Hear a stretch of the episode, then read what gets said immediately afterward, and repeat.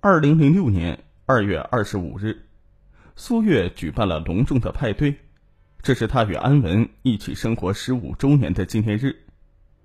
苏月一九五五年出生于北京，上世纪八十年代，他创作的歌曲《血染的风采》《黄土高坡》等流传甚广。之后，苏月开始经商，成为北京红鼎艺联文化发展有限公司法人代表及董事长。为中国歌坛培养了大批的人才，他签下或者是代理过的歌手有黄格选、白雪、戴瑶、酒井法子等，有乐坛伯乐之称。如今苏月又进军影视行业，成立了无锡太湖传媒公司。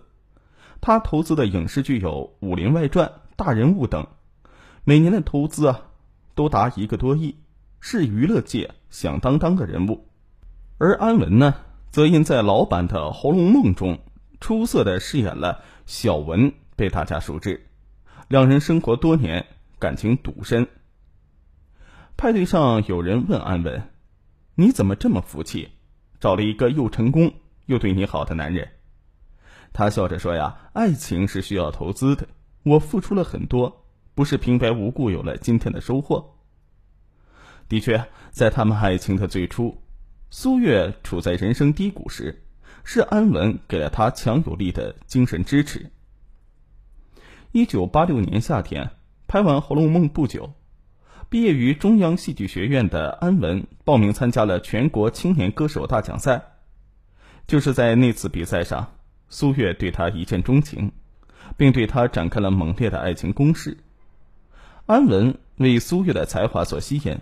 两个人很快成为了一对甜蜜的恋人。当时啊，全国人民都在唱苏月的《血染的风采》《黄土高坡》，而他呢，却选择了去日本留学，借此重新规划自己。此时，安文因为《红楼梦》的热播，也成为炙手可热的女演员，但她却放弃了众多机会，义无反顾的追随自己的爱情，去了日本。苏月到日本的第一个月就去打工，在复印店里，从晚上九点开始，站到早上六点钟，每小时挣六百多日元，生活非常的拮据。但是安文从没有给他压力，只要能读书就行。只是他让苏月不能丢掉音乐，每天要摸摸琴。后来，安文以客座研究员的身份，考入了日本早稻田大学研究中日戏剧。这样有了收入，而苏月也和飞碟唱片公司签约写歌，生活才日渐的好转。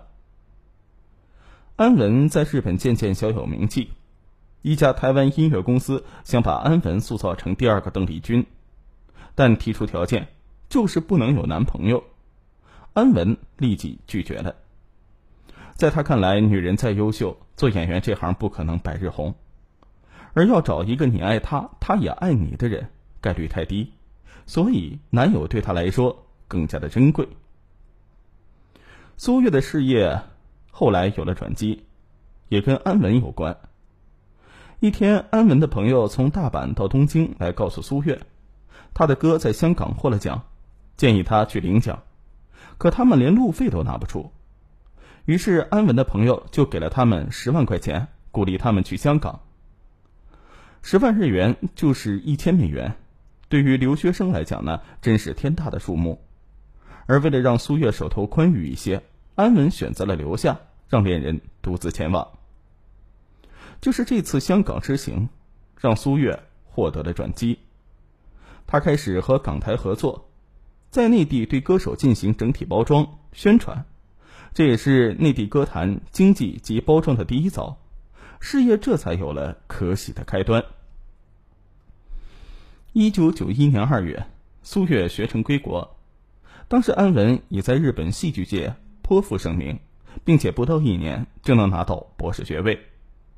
尽管如此，安文再次放弃，回到中国与苏月团聚。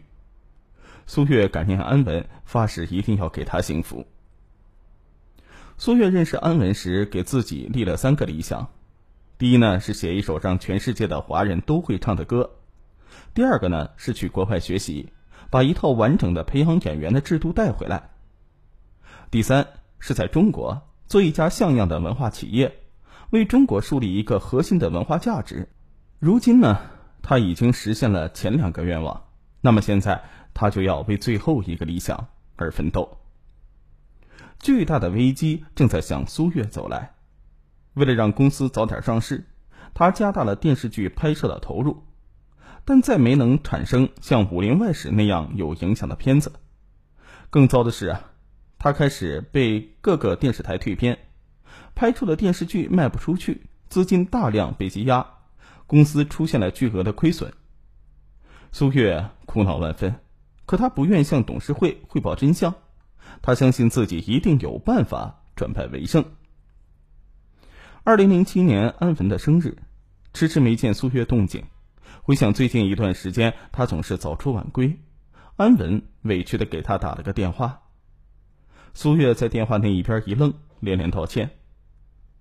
其实苏月眼前正在生死攸关之中，为了扭转公司亏损的困局，他借高利贷投拍了电视剧，试图咸鱼翻身。如今电视剧已经杀青，成败在此一举，他不敢有一丝的大意。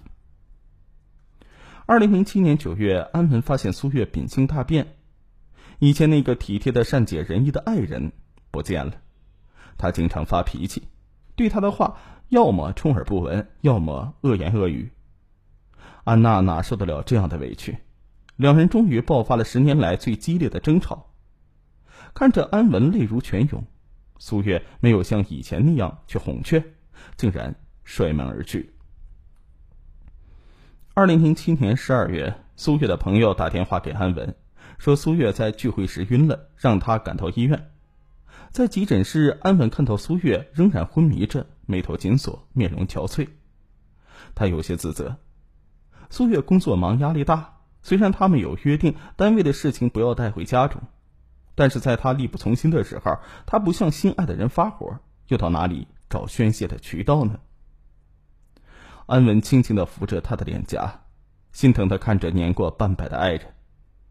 安文哪里知道，苏月靠之翻身的电视剧又惨遭了惨败，他已经负债达到上亿元，光利息就达到六千余万元，他实在是扛不下去了。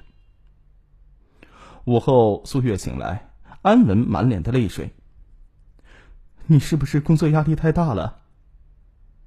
苏月回到了现实中，他想到了那如山的重债，他不能让安文知道这一切，于是他轻描淡写的要安文不需要担心。苏月出院回到家中，安文开始自我调整，他不再要求苏月给他做这做那，而是尽量照顾他的生活起居，而此时苏月却暗暗决定。既然按照常规手段已经无法扭转公司的危局，他得出招险棋了。其实呢，他的公司是国有控股公司，大不了可以宣告破产，重新开始。可他呢，就是不肯服输。苏月迈出了让他后悔一生的一步。他虚构伪造了多个单位的文件，私刻印章，模仿他人签名，先后与信宜投资公司。包头市华兴信用投资公司等签订演出合同书和投资合作协议，总借款多达五千七百多万元。他认为老天一定会给他机会，在这些承办的演出中赚一笔，还掉欠债。可是事与愿违，他筹备的几次演出全部亏损，借这几家公司的钱根本无力偿还。